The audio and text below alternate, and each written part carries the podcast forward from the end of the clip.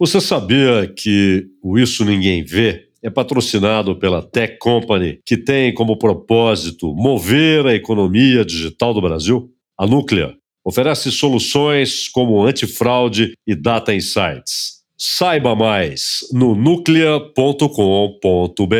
Olá a todos que nos ouvem em todos os cantos do mundo. Bom dia, boa tarde, boa noite. Mais uma vez é um prazer estar aqui com vocês e com o meu fiel escudeiro e protetor, mestre, e eu ia achar uma rima, mas estou pobre de rima nesse horário. Como vai, Claudio Zaidan? Ah, Tudo bem? Mestre rima com campestre, né?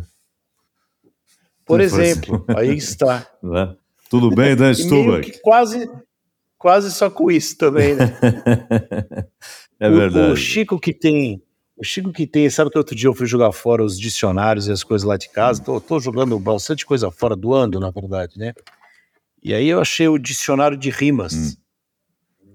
O Chico Buarque que falava que ele usava sempre o dicionário de rimas. Sim. Você tem um dicionário de rimas em casa? Não, não, não tenho, não tenho. Tenho de recorrer à memória, né? Então, além de campestre, equestre e assim, coisas do campo, enfim, né? Que no seu caso combina. Combina, combina bastante. Estamos aqui no Isso Ninguém Vê, e olha, você que está acompanhando mais esse episódio, que será, claro, muito especial, um convidado que nos honra muito. Você pode compartilhar os episódios, pode ouvir os anteriores, estão todos disponíveis nas plataformas de áudio. Quais plataformas? Todas as plataformas de áudio. Você vai encontrar todos os episódios do Isso Ninguém Vê e, claro, o Isso Ninguém Vê e o Dan Stubach estão no Instagram, né, Dan? Sem dúvida, você tá também. Não sei se te avisaram. É, é mas a, a, minha participação é tão esporádica, né? Acho que a última foi em julho. Então, Pô, é uma coisa esporádica. Você devia tirar uma foto, você devia fazer, sabe o que? Eu vou te dar uma dica, hum, você vai me agradecer sim. por isso, que é a sua independência financeira, caso ela ah, já é? não exista. Não você, existe. Você devia fazer vídeos da internet no Instagram. Vídeo. Hoje eu vou fazer, por exemplo, você fala com tanta facilidade lá no seu programa da Band, que eu, aliás, recomendo a todos que acompanham. A Band tem várias rádios, a gente está falando da Rádio Bandeirantes, né, que é a original. É, a de velha. É.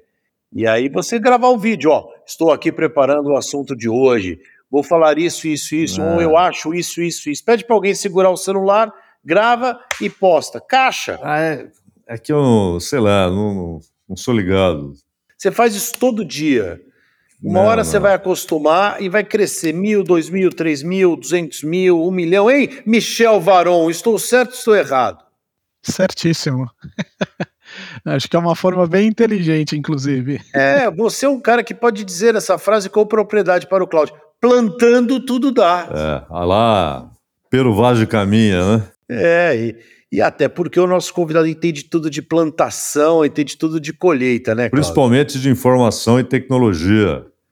E Sem interessante dúvida. que eu estou vendo aqui na, na, no currículo do Michel Varon, na verdade, ele, ele resumiu bastante, mas é, é muito amplo. Mas há uma expressão aqui, Michel, que me chama a atenção: facilitar. Usar a informação para facilitar a vida. Você disse que esse é o seu foco sempre, facilitar a vida. E juntou a sua experiência em tecnologia, o conhecimento no mercado financeiro de crédito e risco, para desenvolver uma plataforma de Big Data. Mas eu, eu, queria, eu queria saber de você exatamente isso. Esse facilitar a vida é um objetivo formidável. Não é? A tecnologia e a informação, elas têm sido bem utilizadas para que a vida fique, fique mais fácil? Ou às vezes ocorre o oposto, pela maneira como elas são usadas, introduzidas, colocadas para a sociedade, elas às vezes dificultam a vida, Varão. Ah, excelente pergunta, gente. Antes de tudo, é uma satisfação muito grande estar com vocês aqui. Mas indo direto ao ponto aqui, acho que a, quando você tem a informação bem, bem colocada, os dados bem colocados, você tem uma vantagem em várias frentes, né? Desde uma vantagem competitiva, é, vantagem onde você consegue acelerar, onde você consegue trazer benefícios para o seu cliente. Infelizmente, muitas empresas e muitas pessoas acham que tem isso organizado, quando na realidade não tem. E aí você acaba dando trabalho muito maior para você e para o seu cliente ali no dia a dia. de fato, minha, minha, minha, meu objetivo de vida nos últimos anos tem sido, através dos dados bem indexados, a gente conseguir facilitar a vida de várias pessoas, principalmente no crédito, né? Tudo começou lá no passado, onde eu trabalhei com muitas pessoas de crédito direto e era uma coisa muito louca. Você sentava numa mesa de operações e você conversava com uma pessoa, essa pessoa falava que analisava crédito de uma forma. Você sentava com a pessoa que do lado ali, do lado, colada na outra pessoa, ela te explicava uma forma completamente diferente. E assim por diante. Então você entrevistava 11, 12, 13 pessoas, cada um com um conceito. E quando você vai ver crédito, você vai ver os dados, são dados e são conceitos. Então a gente acabou, eh, eu acabei entendendo aquilo e falei, não, gente, dá para automatizar muito disso, dá para compilar muito esses dados e criar um sistema onde você automatiza essa decisão e que fique num padrão. E que você possa ter até uma, uma exceção que cai para um analista acabar dando uma olhada ali, dando um parecer, né? Então, a, a, o meu objetivo de vida aí nos últimos anos tem sido facilitar esse dia a dia ali, tanto do analista quanto da concessão de crédito em si. Mas você trabalhava nesse mercado e desenvolveu uma plataforma, né? Conta isso para as pessoas. É até, é até interessante, gente. Tem dois pontos que eu gosto muito de falar, tá?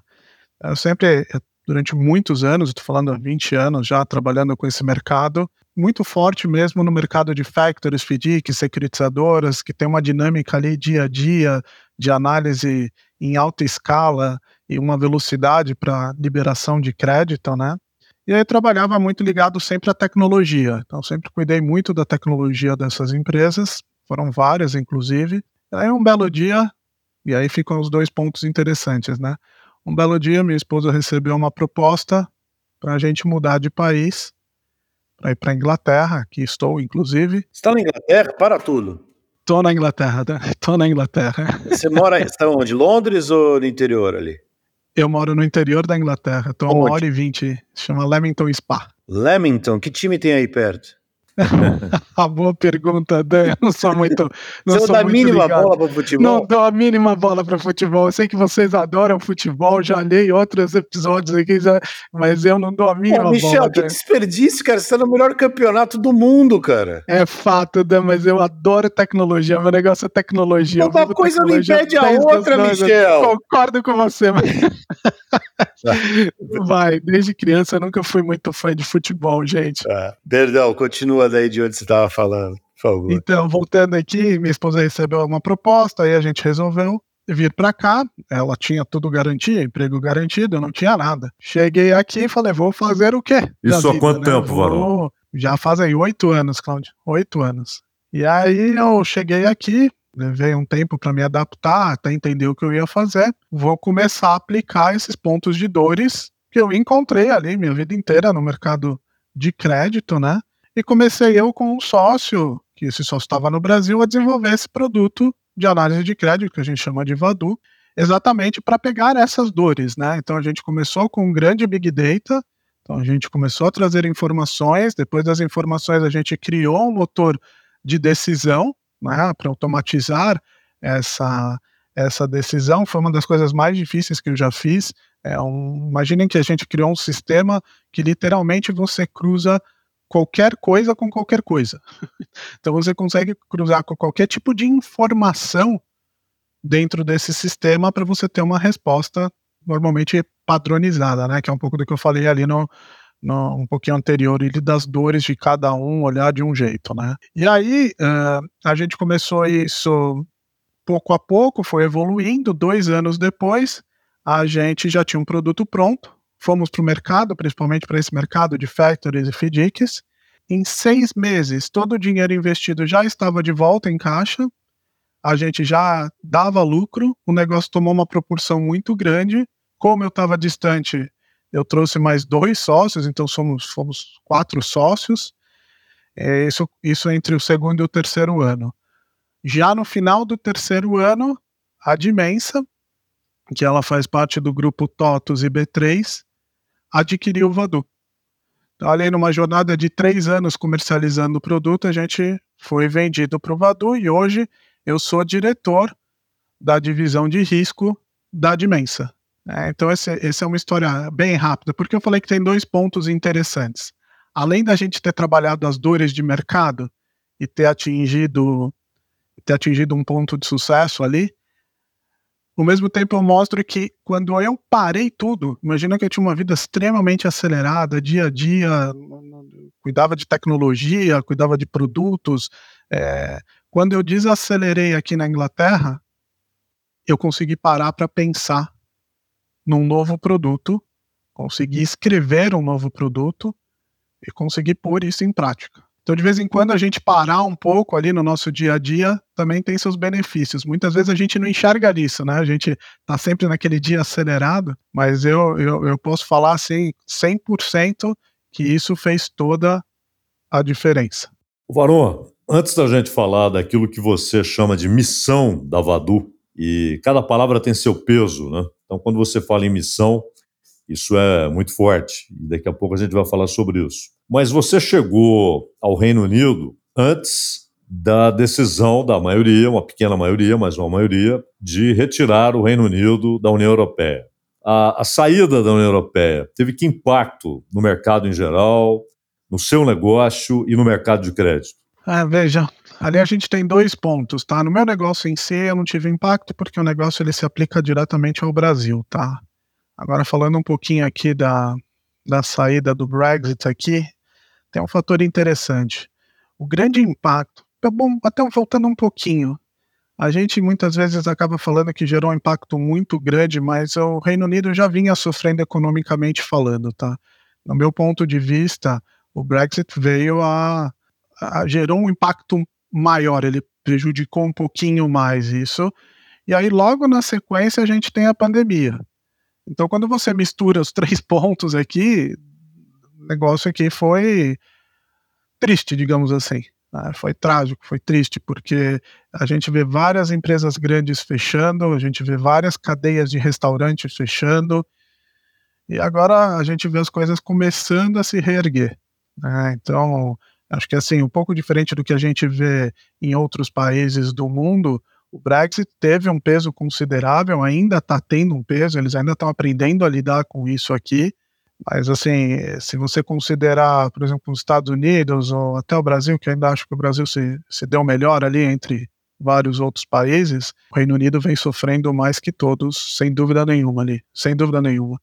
E agora estão tentando, de alguma forma, voltar ali e começar a reconstruir o que perderam, né? A gente ainda tem um problema considerável aqui de mão de obra, né? É, é, a ponto de você chegar num restaurante, o restaurante ter lugar ali disponível, mas falarem que não podiam me atender porque não tinham profissionais ali para trabalhar, né? Então é um pouquinho ali rapidamente dando um overview do impacto ali do, do Brexit, da pandemia e do que tinha um pouquinho antes ali disso tudo acontecer. Por curiosidade para quem ficou curioso, Stratford upon É aí, não é, Michel?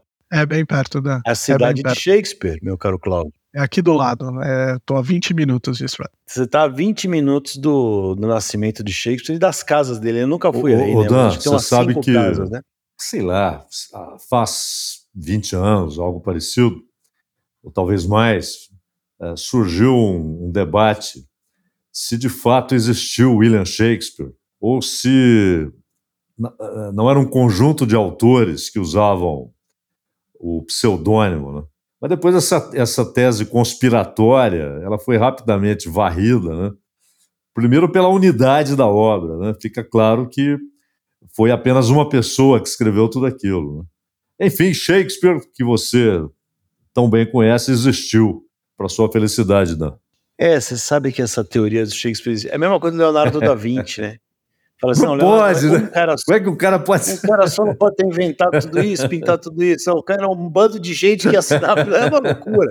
Michelangelo, é. as pessoas às vezes têm dificuldade de aceitar a genialidade, é, é. né? Mas enfim, Shakespeare existiu e para quem tem essa dúvida, pode ir lá na casa do o Michel. O Michel está organizando a partir desse encontro. Excursão à casa de Shakespeare. Boa, né? Tecnologia e Shakespeare. De fato, é aqui do lado, já tive lá algumas vezes, é bem legal o passeio, recomendo para quem estiver aqui pela Inglaterra, tem ônibus que sai direto de Londres, inclusive, para é. Stratford, é, é um passeio bem de, diferente e bem interessante eu vou com meu filho para Inglaterra, vai ser difícil convencê-lo a ver o Shakespeare e não o Manchester City. Eu, não, ver, ver é, Shakespeare e não o Guardiola. É, quer ver o Guardiola, né? Claro. É caminho, vai, passa ali, depois volta, né? Dá, dá seu jeito sempre, Dan. Ô, Michel, é, deixa eu aproveitar para perguntar para você. Você criou uma coisa, você desenvolveu, você aprimorou.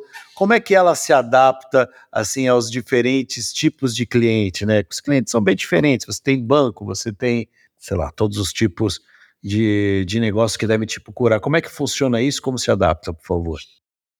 É, esse, esse foi um, um, ponto bem interessante ali. Desde que a gente começou a desenvolver a plataforma, a gente se preocupou com isso, tá? Então a gente desenvolveu a plataforma de uma forma que você conseguisse moldar ela para sua necessidade. Então, só pondo algumas coisas. A gente tem indústria, a gente tem varejo, a gente tem bancos de grande porte, médio porte, pequeno porte, factories financeiras. Então, a gente está atuando em diversos é. mercados. Ah, né? Todos do cada Brasil, mercado, só um detalhe. Todos do Brasil, todos do Brasil. Todos do Brasil. É, cada mercado tem sua peculiaridade, óbvio, cada empresa tem sua vontade, cada indústria tem sua vontade. Então, quando a gente fala no motor de decisão, você consegue não só cruzar qualquer tipo de informação com qualquer outro tipo de informação, como você também consegue falar o que você quer analisar daquela informação. Você imagina que a indústria tem uma base de dados ali de anos, de pessoas que ela vende, perfis de pessoas que defaltam e assim por diante, e você consegue pôr isso para dentro e falar, tá bom, dentro disso aqui eu quero analisar esse esse tipo de dado. Então você consegue parametrizar isso para o seu negócio, tá? Então isso, isso, é um negócio bem, isso é um ponto que a gente é, desde o começo sempre trabalhou. Uma outra coisa que a gente tem dentro da plataforma é um sistema de flow. Então não só você consegue criar um motor de decisão onde facilita a sua decisão, mas você consegue criar também todo o fluxo de trabalho até você chegar na informação da decisão. Imagina, por exemplo, um cadastro de cliente. Então, você está lá fazendo o cadastro, pode ser de forma online, pode ser de forma offline. Você quer passar para uma próxima etapa, onde você vai querer, por exemplo, um balanço da empresa e assim por diante. E você consegue criar essas etapas, e essas etapas conseguem compor também o um motor de decisão. Então, o sistema ele é super dinâmico para atender de fato todas as áreas do mercado de crédito. Eu brinco um pouco que a gente tem o crédito direto e o crédito indireto. Quando a gente fala do crédito direto, é o que a gente fala que o banco dá ali para você quando você vai pedir crédito, né? E o indireto é quando você tem uma indústria, por, por exemplo, e você vai comprar é, para 30 dias, 60 dias, 90 dias, e aí, posso ou não vender para você desta forma, né? Então, o sistema de fato está pronto para para todas essas necessidades que hoje tem no mercado. O Varão, chegando então a aquilo que você chama de missão da Vadu e, portanto, sua missão, eu acho muito interessante porque você diz ajudar as empresas a terem acesso a informações precisas e de alta qualidade de diferentes fontes, com análises inteligentes que apoiarão a tomada de decisões, e aí vem a parte fundamental: reduzirão riscos permitindo que consumidores e empresas façam negócios com facilidade e segurança. É, num mundo onde há um, um oceano de informações, boas e ruins, verdadeiras e falsas, mas há uma enxurrada, as pessoas são inundadas né, por informações o tempo todo. Que parâmetros você usa?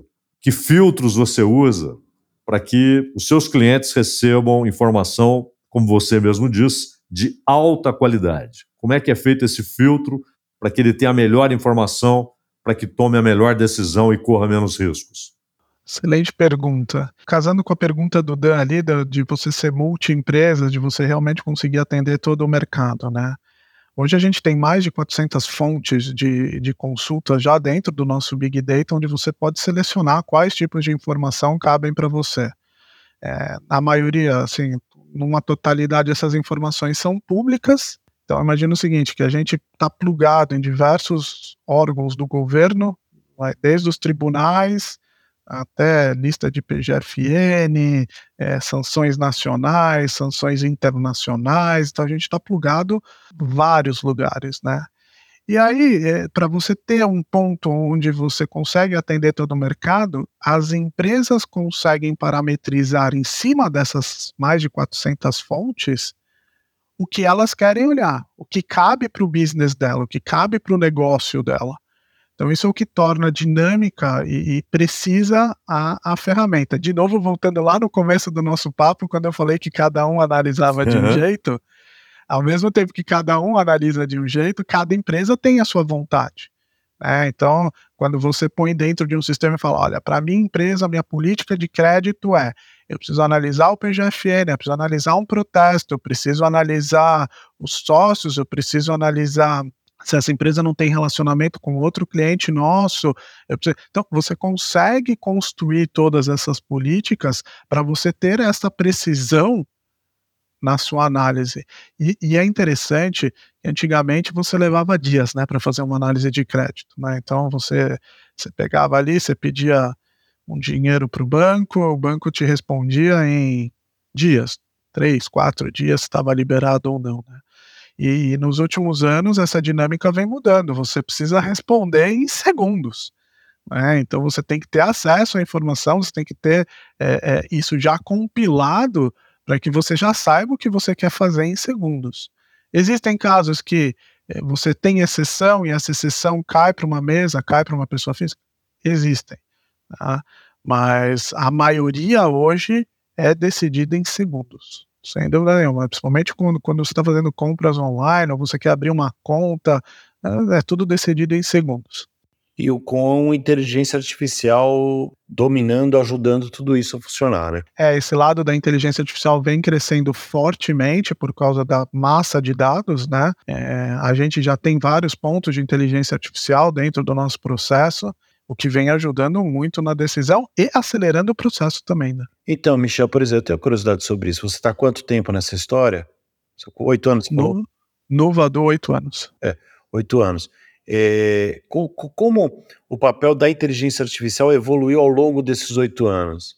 Ah, é, é, possível, é, é, é, difícil, né? Porque na verdade você vai adaptando-se à tecnologia conforme ela vai, vai vindo, né? É isso mesmo, né? Eu acho muito louco falar de, de inteligência artificial, né? Então, quando você pega, vou, vou, dar um exemplo bem simples, tá? Quando você pega uma Alexa, quando você pega o, a Siri, quando você vai ver lá atrás, eram coisas pré-programadas. Você fazia uma pergunta, que horas são, ela te respondia algo pré-programado. Se não estava pré-programado, ela falava que não sabia a resposta. Isso não é inteligência artificial, e muita gente acreditava que era inteligência artificial. Eu tenho casos aqui que você pega a base de dados, a base tem uma uma compilação de respostas e fala isso é inteligência artificial. Não, isso não é inteligência artificial. Até porque a pergunta também tinha que ser feita do modo certo, né? Exato. Era um encaixe exato. de perguntas, de palavras, de sons que eram respondidos com encaixe de palavras e sons, né? É isso, é isso, é exatamente isso. Hoje, você vê com o ChatGPT e tudo mais, você consegue entender o que é inteligência artificial de verdade. É, é você fazer uma pergunta, ele conseguir formular uma resposta, e se você não ficou feliz com aquela resposta, você clica um botão, ele te traz ela formatada de um outro jeito. Isso é inteligência artificial. Esse é o caminho. Ainda temos muito a evoluir, temos, mas ao mesmo tempo que eu, que eu cito essa, esses dois pontos aqui, que é, é, de uma base de dados fixa e eles considerando inteligência até o chat de AVT, onde você tem aquilo de forma dinâmica, no crédito também vem evoluindo muito. O crédito tem suas diferenças, tá? Porque o crédito ele vai ganhando novos padrões de golpes, por exemplo. Então, tudo disso, isso tem que ser analisado e tem que ser alimentado constantemente. Então, a gente vai demorar um pouquinho mais para chegar nessa perfeição do que a gente tem no chat GBT, por exemplo. Mas a gente chega lá. Falta eu acredito que mais uns dois anos a gente vai chegando nessa perfeição de cruzamento de dados. Um outro ponto ali que é importante: quanto mais dados os governos dos países vão abrindo, mais fácil fica para a gente dar informações mais precisas, né? Então, quando você linka tudo isso, você vai chegando na perfeição ali de uma análise por inteligência artificial. Michel Varon, nosso convidado no Isso Ninguém Vê, Aliás, essa prosa é muito boa com o Varon, que consegue deixar assuntos áridos muito compreensíveis, né? é didático. Eu quero lembrar que você pode encontrar, eu vou mencionar aqui três episódios que estão muito relacionados ao assunto que a gente trata aqui com o Varon. O episódio 28, que é o Data Driving e seus bons resultados, uma prosa que a gente teve com o Márcio Ferreira. O episódio 34, Sistemas Financeiros Unidos contra as Fraudes, uma conversa que tivemos com o Christian Vincent. E o episódio 42, mais recente, Crédito Conectado, papel de registro de operações bancárias, quando a gente conversou aqui a respeito com Ricardo Simone e Rafael Pedrão. Você pode encontrar todos os episódios em todas as plataformas de áudio, pode compartilhar este episódio e ouvir todos os outros. E um desses aqui, uh, Varon, Sistemas Financeiros Unidos contra as Fraudes. Você falou há pouco em golpes. Né? A tecnologia, claro, além de facilitar e tornar muito mais ágil o acesso à informação e a tomada de decisão, o quanto ela se torna essencial, fundamental para combater as fraudes, que também, claro, são feitas por intermédio da tecnologia essa guerra tecnológica entre a fraude e a defesa contra a fraude. Quem está ganhando, Varão?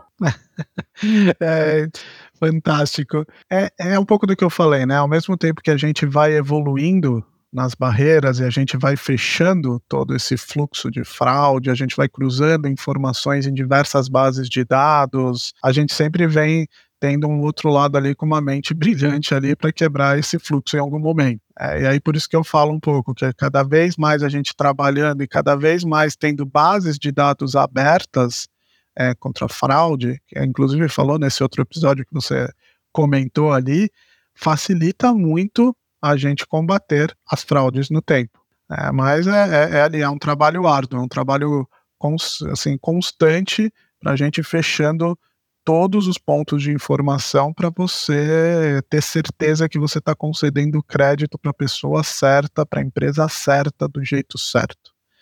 É, então, isso é, a gente tem dentro do Vadu uma divisão que só faz esse estudo e só criam regras constantes para evitar fraudes no dia a dia. Quanta gente trabalha contigo? Hoje o time está em 47 pessoas. Né? Estão espalhadas pelo mundo ou estão todos no Brasil? Isso só, na, isso só na divisão do Vadu, tá? Se a gente fala na Dimensa num todo, a gente tem mais de, de mil funcionários ali. Isso é todo mundo no Brasil, Dan.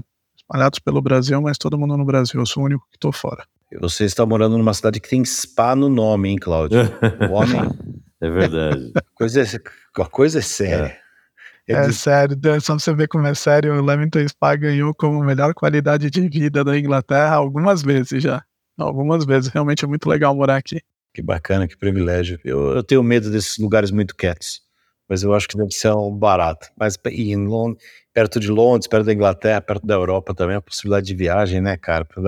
De se articular e de você é, conversar. E era isso que eu queria te perguntar você consegue ter diálogo morando fora do país? Quer dizer, acho que nem precisa morar fora do país para isso no seu meio, mas diálogo com outras coisas semelhantes feitas por outras pessoas em outros países. Existe esse diálogo, esse improvement, assim, essa melhora é, com coisas que estão sendo feitas? Como é que você, o que é que você aprendeu que você achou legal que outras pessoas fizeram? E, é, e depois eu queria que você especificamente falasse do Brasil frente ao mundo também. Tem, tem uma troca de experiência principalmente quando você mora fora do país, você sempre quer entender aquilo que você está fazendo, como funciona no, no país que você está, né? Então, né, eu quis entender assim que eu cheguei aqui, como era o crédito, né? Quais eram os empecilhos, quão difícil era conceder crédito aqui no Reino Unido.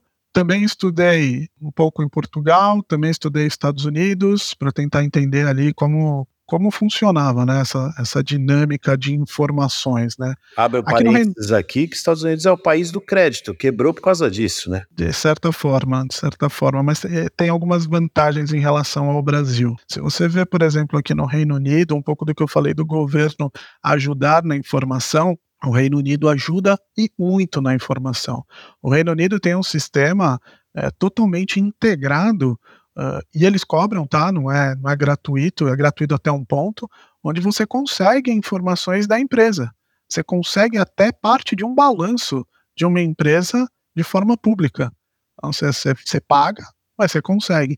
Isso muda a vida completamente quando você tem um sistema totalmente estruturado por parte do governo. O Brasil está indo nessa direção, tá? Confesso que nos últimos três anos ele acelerou bastante esse processo, mas ainda está longe de você ter um sistema fechado ali, como você tem, por exemplo, no Reino Unido, né? Agora me perguntam muito Dan, em relação aos Estados Unidos, em relação ao Reino Unido, o, o, o que, que eu vejo de maior ponto de dor em relação ao crédito, principalmente quando a gente fala de taxas é, cobradas, né?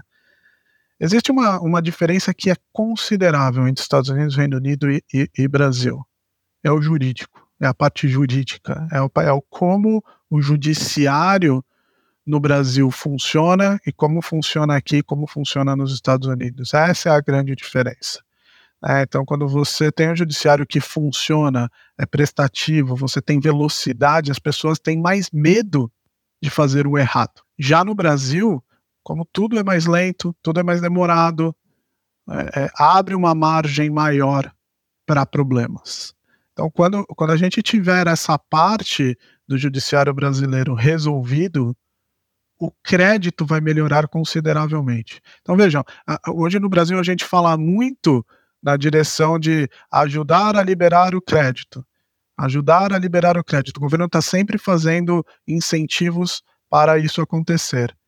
Mas se eles fossem na dor mesmo, que é no judiciário, acelerar, eu sei que tem um trabalho considerável nisso também, mas forem no ponto ali, melhorar o judiciário, colocar, as coisas mudariam completamente ali no Brasil também.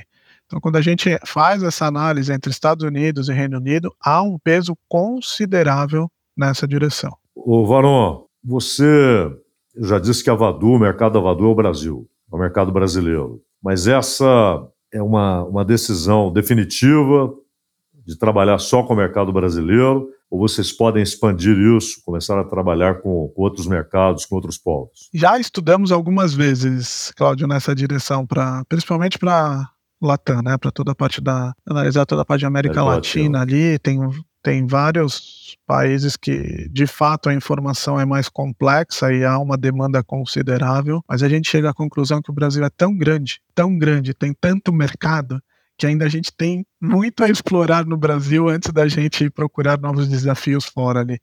Você cobra em libras ou em reais? Vamos começar por aí. é, cobra em reais. É, cobra em reais. Queria cobrar em libras, mas não deu certo. Tá, hoje em dia tá o quê? 6 para 1? Mais ou menos. Ah, 6 para 1 praticamente. Um 6.3 quando você Já foi ver. pior, né? Porque era o quê? Era dó. A libra já foi quase o dobro do dólar, eu acho o tempo quando eu viajei, lá atrás. É, acho que o maior pico foi 7, 7 para 1. Desde que eu, que eu tô aqui, o maior pico que eu vi foi 7 para 1. Quando eu cheguei aqui era 4 ponto alguma coisa. É, mas já chegou até É que como, como os juros subiram nos Estados Unidos, se valorizou o dólar, né? Em relação a outras moedas é. e tal. Houve mais Exato. demanda por dólar, né? Eu queria te perguntar, você estava falando do, do Brasil, assim, a garotada, as pessoas estão prontas, a, a, o material, você acabou de, você falou agora há pouco sobre a questão do garçom do restaurante, que não é exatamente uma questão de preparo, e sim uma questão de estrutura do, é, do mercado e das pessoas e tal, do, da, da, oferta, né, de gente. Mas como é que é o preparo? Quer dizer, as duas coisas, a oferta de pessoas preparadas, o nível de preparo, eu acho que principalmente dos jovens, eu não sei se você contrata mais jovens ou pessoal mais experiente? Como é que é essa mistura? Imagino eu que a pessoa experiente tenha mais dificuldade com o que apareceu de novo, né? E, e o jovem tem, as dificuldades inerentes à sua idade. Como é que é? Como é que são exatamente? Como é que você forma o seu grupo de trabalho e como que ele é preparado? Se ele é suficientemente preparado para o que você precisa perto do que você vê por aí no mundo? Eu, eu contrato pessoas experiente, aliás, desde o começo do, do desenvolvimento, a gente foi muito nessa linha, a gente tentou trazer pessoas com bastante experiência para o projeto, mas sinceramente, importa ser jovem, se tem mais idade, eu enxergo muito na área de tecnologia isso, né? Não necessariamente o experiente tem mais idade. Não é, não é uma regra para o mercado de tecnologia. Eu conheço muitas pessoas que são jovens e têm um, uma experiência gigantesca, né? A gente trouxe muita gente é, e o que fez uma diferença considerável para a gente ser uma empresa enxuta ali no começo, muitas pessoas de tecnologia já focadas no segmento financeiro. Isso ajudou muito o, o acelerar o processo de desenvolvimento ali do, do sistema, né, do Vadu no começo. Então, assim, eu não, eu não faço distinção entre idade. Para mim, assim, tem que entrar entendendo o que a gente quer, o que a gente está falando e tem que saber pôr a mão na massa e o mais importante, acho que tem que ter vontade, né? Tem que vontade de fazer a diferença. Mas, é, por exemplo, que... a gente sempre fala que o Brasil é um país muito que gosta muito de tecnologia, né? Todas as coisas vão muito fácil aqui. O exemplo mais recente, o exemplo mais recente que todo mundo usa é o Pix, por exemplo. É, a tecnologia ela se insere na sociedade de maneira muito rápida, muito fluida. É, mas o conhecimento e o preparo dos profissionais também, Michel, é isso que eu queria é, te, te, provocar. Assim, ou, ou quando você compara com os ingleses ou com o pessoal da Índia, a gente está muito atrás ainda. Não, de forma nenhuma. No que se tange a tecnologia, a gente está super bem posicionado. E vou além do que do, quando se tange a tecnologia do mercado financeiro em si, a gente está anos luz, anos luz. Quando eu cheguei aqui na Inglaterra, é, a gente abriu uma conta num banco aqui, local gigantesco. É, se você visse o aplicativo bancário do banco assim, você fala, não pode ser que esse banco desse tamanho tenha um aplicativo nesse nível. O Brasil está anos luz e assim, já há muito tempo, né? Até acho que antes do, da gente falar de tecnologia aplicada mesmo, o Brasil já estava à frente de muitos outros sistemas no mercado financeiro, assim, disparado. E os profissionais que ali trabalham, por causa desse avanço tecnológico nesse, nesse mercado, são de alta qualidade. São de alta qualidade. Inclusive, tem vezes tem que tomar cuidado até para não perder esse profissional para fora do país, entendeu? Acho que é. A gente, a gente é muito bem posicionado tecnologicamente hoje no Brasil. Muito bem posicionado. O, o Michel Varon, o Dan Stubach sempre menciona essa vocação do brasileiro, né? uma espécie de ethos nacional aqui, de, de querer conhecer o novo, né? de se identificar e, e, se ligar muito rapidamente a tecnologias novas. E você fala aí desse, dessa posição que o Brasil ocupa, né? uma espécie de ranking do bom uso da tecnologia. Uh, isso, isso que o Dan falou e a sua resposta me fizeram lembrar. Nós, nós temos lá na Bandeirantes uma correspondente todo mundo conhece, a Sônia Blota, uma figura formidável. E, e, a Sônia mora em Paris. E outro dia ela contava que uh, mercados, padarias e tal, uh, em lugares onde há muitos brasileiros, eles deram um jeito de usar o Pix, né? de disponibilizar, colocar à disposição dos seus clientes brasileiros o uso do Pix. Você acha difícil, há muita resistência por exemplo, na Europa, particularmente no Reino Unido, a uma ferramenta dessas? Ou você acredita que o Pix, algo parecido, mas esse tipo de tecnologia se torne inevitavelmente um, uma ferramenta global? Pix de fato é uma coisa muito prática, né? E assim, a praticidade do Pix não é o fato de você poder pagar com QR Code ou com uma transferência, é a velocidade do processo em si, né? Quando você consegue tirar o dinheiro de uma conta e transferir para outra conta em milissegundos, né? Essa é a grande vantagem. Então, assim, é indiscutível quando você tem isso no nível nacional, interligado com todos os bancos, que isso é benéfico para qualquer país do mundo. Qualquer país do mundo quer esse tipo de tecnologia.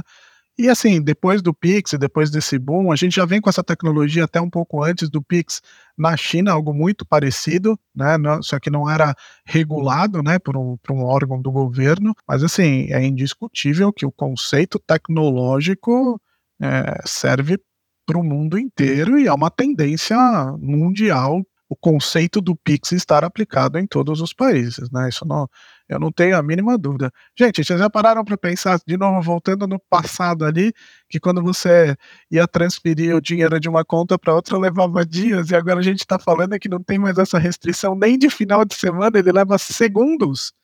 É, então é não tem como negar, né, que o Pix veio para fazer a diferença de forma global, sim, não tem a mínima, sim, é, não dá nem, não dá nem para discutir que, que, que isso não funcione. É, mas é Não, eu realmente eu estou totalmente acostumado, acho que como boa parte das pessoas que estão nos ouvindo. E é engraçado, porque depois que você se adapta, você não consegue imaginar a sua vida sem aquilo, né? É, a gente é meio. E daí a gente vai querendo mais. E daí vem a minha próxima pergunta para você. Quais são as tendências que você vê no mundo, coisas bacanas, legais, que você acha que vão vir? Que seria as próximas tendências é, é, que você vê que podem aí melhorar ainda mais? É, ou é a moeda digital, né? A moeda digital, ela veio para ficar, só acho que essa é uma questão de tempo do, de achar um melhor modelo de negócios, mas hoje o dinheiro, como a gente enxerga ele, vai mudar completamente. Michel, deixa eu aproveitar a tua resposta, só porque eu acho legal as pessoas. O que é a moeda digital? Porque hoje em dia tudo já é digital, né? É, que nem a gente falou, se eu passar uma grana para você, a gente vai almoçar, eu tô sem grana, ou esqueci o cartão, quer dizer, ou eu posso passar o cartão pelo celular ou pelo cartão, já é digital. Ou então eu esqueci o dinheiro e vou pagar para você porque você pagou o almoço para mim e eu vou te passar por Pix, já é digital. Qual é o lugar da moeda digital então? O que, é só para é, as pessoas entenderem. Essa pergunta é muito boa porque é, eu vou, eu vou pôr ela em duas partes, tá? Um ponto de dor do que a gente tem como conceito de moeda digital e vou acabar colocando ela como tecnologia, tá? Então a moeda digital em si é um conceito tecnológico. Quando a gente vai ver um Bitcoin, por exemplo, a gente consegue entender melhor. Então é, é um conceito onde a tecnologia aplicada ao dinheiro ela te traz uma segurança considerável que aquilo é seu. É, então, não vou entrar muito tecnicamente para as pessoas não ficarem loucas ali, mas é, é, um sistema digital completamente seguro, vamos dizer assim, onde as transações são feitas de forma 100% criptografadas e 100% segura. O que a gente escuta muito de ponto de dor ali, de quando a gente vai falar que agora a moeda vai ser 100% digital, é, poxa, mas eu não consigo mais guardar o dinheiro debaixo do colchão, como é que eu faço para isso, né? E como é que eu faço se eu sou uma pessoa endividada e acabo usando dinheiro para evitar maiores problemas, né? Então, esses são é, é, o ponto de benefício, onde sim, de fato, é tudo muito mais dinâmico, tudo muito mais rápido, mas ao mesmo tempo a gente vai é, encarar um ponto de dor no começo dessa dessa modalidade, digamos, de moeda digital, que é esse fato de você ter problema no banco ali, porque você está extremamente endividado e você não consegue usar o dinheiro em papel, né? Você vai ter que, de fato, ter o dinheiro numa conta digital. E aí entram todos os pontos que a gente sabe ali de você estar tá devendo, conseguirem pegar o seu dinheiro pela conta corrente ali. É, isso, isso é um fato e a gente sabe que isso vem tornando-se um ponto de dor, mas é um fato transitório também, né? É um fato onde a gente entende que, no final das contas, vai gerando benefícios também para o crédito, porque você vai conseguir é, não mais ter tantas formas de burlar ali quando você é um devedor, por exemplo. É uma forma, é, uma, é um fato transitório de dor, mas depois de um tempinho isso vira um benefício gigantesco. Bitcoin, meu caro Cláudio, e, e eu te avisei hein, que subiu 40% na última semana. O quê? Bitcoin 40? Foi de. Ah. Me ajuda aqui, Michel. Subiu de, de 20, não, de é, eu ajudo. 26, eu, eu, 27 para 34, 35. É, eu ajudo. Nos últimos, nos últimos, no último mês, ele subiu 30,66% exatamente. Está na minha é, tela. Isso para mim é um, é um, é um tema. Olha aí, viu? Isso para mim é um tema alienígena, né? Mas, mas o, o, o, Michel, você falou em dívida, né? Inadimplência, claro, é um, é um grande problema na, no sistema geral de crédito. Sempre foi, né? Inclusive encarecendo o crédito, produzindo taxas mais elevadas de juros e, por sua vez, taxas mais elevadas acabam produzindo mais inadimplência, né? aquilo vira um circo. A informação e a tecnologia, casadas e bem usadas, que impacto elas podem ter por uma redução expressiva da inadimplência no mercado brasileiro, onde esse é um problema crônico. Estava discutindo outro dia com um fornecedor sobre isso. Então a gente estava trabalhando uma nova metodologia de dados e eu estava falando, gente, a gente tem que tomar muito cuidado na forma que a gente concede a informação para a gente não iludir e de repente dar mais crédito para uma pessoa que não merece tanto crédito. É, então, quando você aplica a tecnologia bem aplicada, ela tem os seus dois lados. Você consegue evitar dar crédito para pessoas que podem gerar problema para você, e ao mesmo tempo você consegue é, dar crédito de uma forma mais assertiva dentro do, daquele mundo que a pessoa está e que ela consegue pagar seja uma pessoa física, seja uma pessoa jurídica, né? Então, quando você automatiza e você coloca a tecnologia nisso, você consegue ter uma garantia e, ao mesmo tempo, uma precisão maior de quanto você pode conceder para aquela pessoa também não se endividar de uma forma errada, né? Isso é muito comum, né? É, infelizmente, hoje no Brasil, a, a, gente não tem uma matéria na escola que a gente ensine as pessoas a como lidar com dinheiro, né? Então, esse, aliás, isso é um ponto de dor considerável ainda ainda no Brasil. É, então, a, as empresas que concedem, que concedem crédito, bancos, financeiras, elas têm que ser assertivas sim, e para evitar prejudi prejudicar, prejudicar aquela pessoa física ou aquela empresa concedendo limites maiores do que aquelas empresas podem pagar. Então, assim, a tecnologia aplicada ajuda nos dois lados, Cláudio. Para quem deseja seguir uma carreira, a gente estava falando que o preparo das pessoas é muito bom aqui no Brasil. Mas para quem pretende seguir uma carreira ou trabalhar contigo um dia, o que, que tem que fazer? Por onde tem que ir? Quais são os caminhos e conselhos? Eu vou ser bem, bem direto, assim, bem sincero. Eu acho que assim, você tem que ter foco no que você quer para o seu futuro. Você quer ser um desenvolvedor? Você quer ser um analista? De verdade, para mim não me importa muito a faculdade, não me importa o que ele estudou, me importa o que ele sabe, me importa ali o que ele conhece. Então, principalmente na área de desenvolvimento, tá? Quando você é um programador. Se você sabe programar, se você entende, se você foi, se você estudou, e hoje é tão fácil estudar. No meu tempo, eu tinha que ir até a livraria, uma biblioteca, comprar um livro, ler o livro. Hoje não, a gente tem vídeo no YouTube, tem podcast, tem, tem várias maneiras de você aprender. Então, não necessariamente você tem que ter uma faculdade para você ser um bom programador. Não. Não, não, não, eu não pego muito nesse, nesse aspecto. É óbvio que quando você tem faculdade, você ganha outros benefícios, ganha, você ganha margem de conhecimento maiores, sem dúvida nenhuma, tal. Mas para um programador em si, se ele se preparou, se ele estudou, se ele conhece, se ele sabe o que ele quer fazer, ele tem um bom ponto ali para estar tá, tá na minha equipe. Ô Valon, você mencionou a facilidade que há, por exemplo, na Inglaterra, no Reino Unido de maneira geral, imagino que isso se estenda à Irlanda do Norte, né? para obter informações, dados, inclusive, uh, às vezes precisando pagar alguma coisa tal, mas você obtém informações, balanços de empresas, etc. Isso me faz pensar aqui num, num valor que acho que todo mundo cultiva, aprecia, a privacidade. Né? Uh, as informações circulam, os dados circulam, há cruzamento de dados, como você falou, você tem hoje uma uma possibilidade em pouquíssimo tempo cruzar dados de diversas fontes, fontes confiáveis. É, como estabelecer um limite para que a privacidade dos dados não seja invadida, né? aquilo que deve permanecer privado, dados de empresas, de pessoas. Você acredita que é possível conciliar essa busca importante e por isso desenfreada aí por informação, conciliar isso com a manutenção do valor primordial da privacidade das pessoas e das empresas? Ah, acredito. Eu vivo isso todo dia, tá? a gente tem que sempre estar tá monitorando o lado ético do negócio, né? Não tem a, a mínima dúvida disso. E, e, com certeza, sim, você consegue fazer esse X. Veja, como eu falei no pouquinho antes, as informações são públicas. A diferença é quando você coloca todas elas juntas, né? Então, quando você vai pegar, você vai consultar os processos de uma empresa.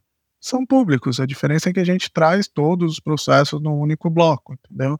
Então, quando você trabalha, é um pouco do que eu falo, quanto mais o governo ajuda, mais precisão a gente também tem da informação.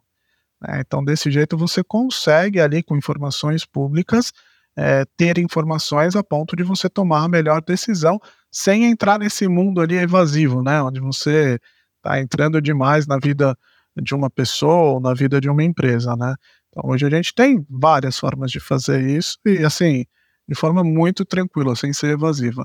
E fora isso, hoje, por causa de LGPD e um monte de regras que a gente tem que seguir, é, compliance e tudo mais, a gente também tem dentro do nosso sistema a possibilidade da pessoa solicitar a exclusão de informações.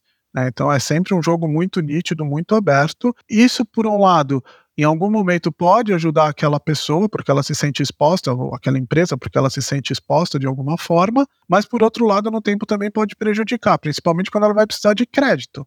Se você está pedindo crédito e ao mesmo tempo você não tem informação, dificilmente você vai ter um cadastro aprovado. Você, você e as pessoas que trabalham com você e as pessoas que trabalham com tecnologia são gênios ou são japoneses?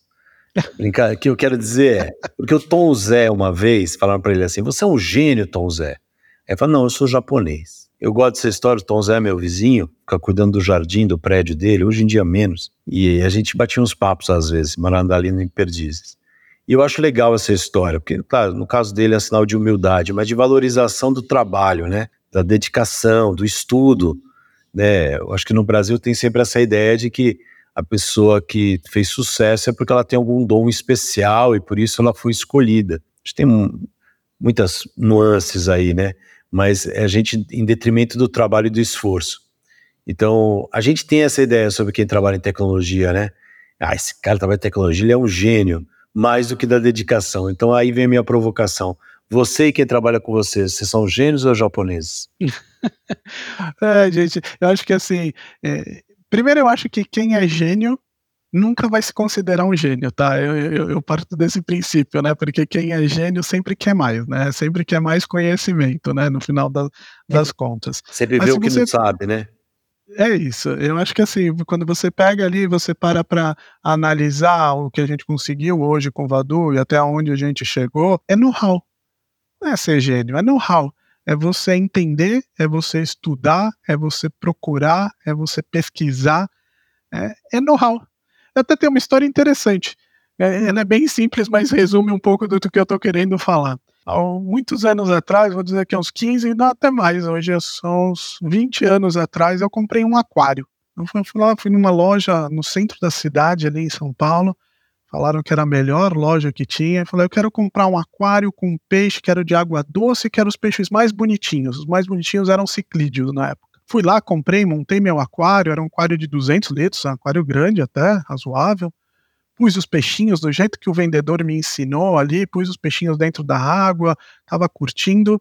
Passou-se duas semanas, os peixinhos morreram.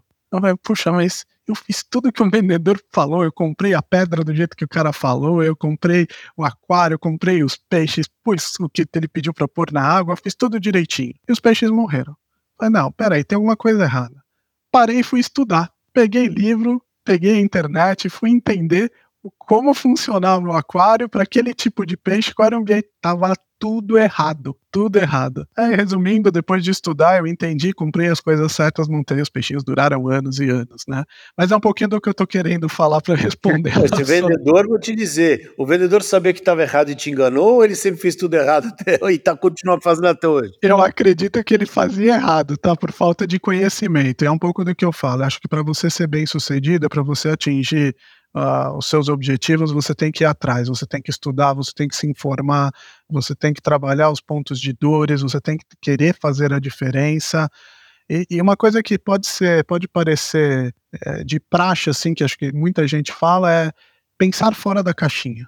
Né? Então, quando você junta todo esse conhecimento, ir atrás de toda essa informação, e você consegue também pensar fora da caixinha, você consegue fazer a diferença para atingir os seus objetivos, para poder crescer, para assim, para fazer a diferença no mercado mesmo. Eu, na verdade, a gente pode até ir para as dicas já também, misturar com as dicas, hein, Valon? Sabe que a gente termina todo o nosso programa sempre com as dicas, né? Dicas de, da sua área, de fora da área.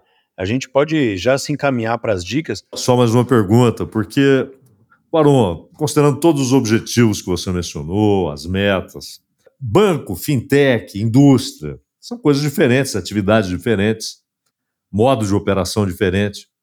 Mas você tem, trabalhando com cada um desses setores, você tem os mesmos objetivos: que eles tenham informação precisa, informação apurada, que eles tenham dados, para que possam tomar as melhores decisões, para que possam correr menos riscos, né? como você mencionou. Mas é, é possível para Vadu uh, ter um modo de operação padrão para banco, fintech, indústria, ou cada um deles exige um esforço diferente no trabalho de vocês? Ah, cada um exige um esforço diferente. São vontades diferentes, né? É interessante essa, essa pergunta, porque quando a gente criou o motor de decisão, a gente até a gente até criou um padrão ali para começar, né? Então, olha, vamos criar uma, uma metodologia A gente entende que é um padrão ali para cada segmento, mas cada indústria, cada empresa tem uma vontade, cada banco, cada fintech. E, e, essa aqui acho que é um pouco da magia do negócio, né? Que é, é onde você consegue fazer a diferença, né? Uma, um, quando você pega um analista de crédito, uma base ali que o cara enxergou um diferencial, ele quer aplicar aquele diferencial, né? É, é, óbvio que existe uma base onde serve para todo mundo, e é igual, é o básico, brincando aqui, é, o CNPJ está ativo ou não está ativo na Receita Federal. Esse é o básico, né? Então, esse básico serve igual para todo mundo. Mas acho que o que faz a diferença para você ser mais bem sucedido na concessão de crédito não deixa de ser o know-how ali que, que seu time entendeu, que seu time descobriu, que seu time percebeu. Então, essa é a vantagem de você poder, você conseguir configurar do jeito que você quer uma plataforma de crédito. O padrão ele existe para quando você pega empresas que não são estruturadas no crédito, ou que não sabem conceder, ou que estão começando. Eles acabam usando o beabá, usando o padrão. Mas é, é questão de tempo deles quererem mudar o padrão para a vontade deles. Dicas. Vamos começar com quem? Cláudio, começa contigo? Começa o tio Michel? Ah, Varão, sua dica, um livro. Você está aí perto do Shakespeare. Um livro, uma peça, uma música, um filme. Na tua área ou fora dela, o que você quiser. Boa, vou, vou, dar uma dica de livro que eu fiquei impressionado, que é o, é o livro da. Pode ser também de praxe ou não, mas eu fico muito impressionado. É, o livro do Bob Inger, né, que é da, da Disney, né, o CEO da Disney. Ele tem um livro contando a trajetória dele ali dentro da Disney. Acho fantástico esse livro. É um dos últimos tem, tem em português, gente, é uma, uma leitura bem agradável. É, tem também em inglês um masterclass dele. É fantástico, assim, é fantástico. Não é só fantástico, assim, é na, na, na história dele, é na forma que ele coloca o dia a dia dele. E aquilo nos dá uma lição ali de vida do que fazer e como fazer, muito legal, muito legal. Olá, Cláudio. Hoje a dica vai ser um livro profético livro de Daniel, livro de Daniel, que está no Antigo Testamento, né, da Bíblia, claro. É muito interessante, muitas, muitas coisas que estamos vivendo estão ali anunciadas, né, e, digamos, com seu propósito metafísico. Então, eu recomendo uma leitura de qualquer livro da Bíblia, mas hoje especificamente o livro de Daniel. Quando você falou Daniel, achei que era o Daniel Defoe, do Robson Crusoe. Ah, que, aliás, escrito por um calvinista, né? Ah, a gente falou de Shakespeare, eu poderia ficar falando horas de livros dele, das peças dele e de livros sobre ele, ou que a partir dele entenderam coisas, né? Um dos mais bonitos para mim é, é, é, um livro, mas é, ele é grande, mas eu acho bonito esse título, A Invenção do Humano. Como Shakespeare ter sido o primeiro autor que com profundidade e sabedoria fala a respeito do que a gente sente, né? É, como se diz na história do teatro, os gregos faziam as suas peças o homem discutindo com Deus, né? discutindo com o seu destino já pré-escrito. Shakespeare é o primeiro autor que discute o homem consigo mesmo. Então, e abre essa frente para inúmeros escritores a partir daí fazerem isso à sua maneira. Mas é o primeiro que faz isso de maneira profunda e bonita. O seu livro mais, sua peça mais famosa, Hamlet, né? Para quem acho que todo mundo pelo menos já ouviu falar. Ah, Dan, não tenho paciência de ler, as traduções são umas boas, outras não, é complicado. Então eu vou te dizer o seguinte: assiste o filme. Tem o filme do Kenneth Branagh, e é muito bom. Tem participações maravilhosas de alguns atores que foram professores do Kenneth Branagh. O Kenneth Branagh hoje em dia faz o Hércules Poirot, né, numa série aí no cinema.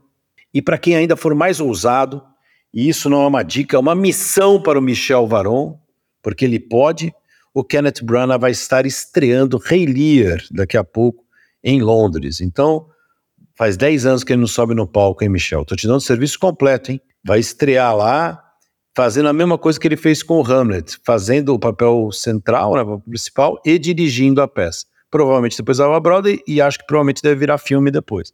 Então, essa caminhada, para quem quiser ver no teatro, será em Londres, Kenneth Branagh, Rei Lear. Ah, Dan, não dá pra ir pra Londres, você tá maluco. Então assiste o Hamlet e depois me liga, liga pro Claudio e fala o que você achou. Entra no Isso Ninguém Viu, que é no Instagram, e conta pra gente. Ou também deixa a sua dica, que vai ser sempre o, muito Dan, interessante essa troca. Há, há, mais de 40 anos, tinha uma família amiga.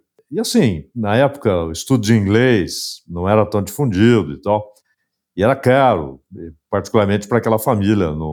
era complicado pagar para o filho e tal. E a, e a filha pediu para o pai, né? Não, eu quero, eu quero estudar inglês, mas ele percebeu que era uma, uma coisa meio de porque as amigas estudavam, então, então ele falou assim: tá bom, desde que você se comprometa a ler Shakespeare no original. ele colocou como exigência para pagar a escola de inglês. Não é para qualquer coisa, não, vai ter de ler o Shakespeare no original.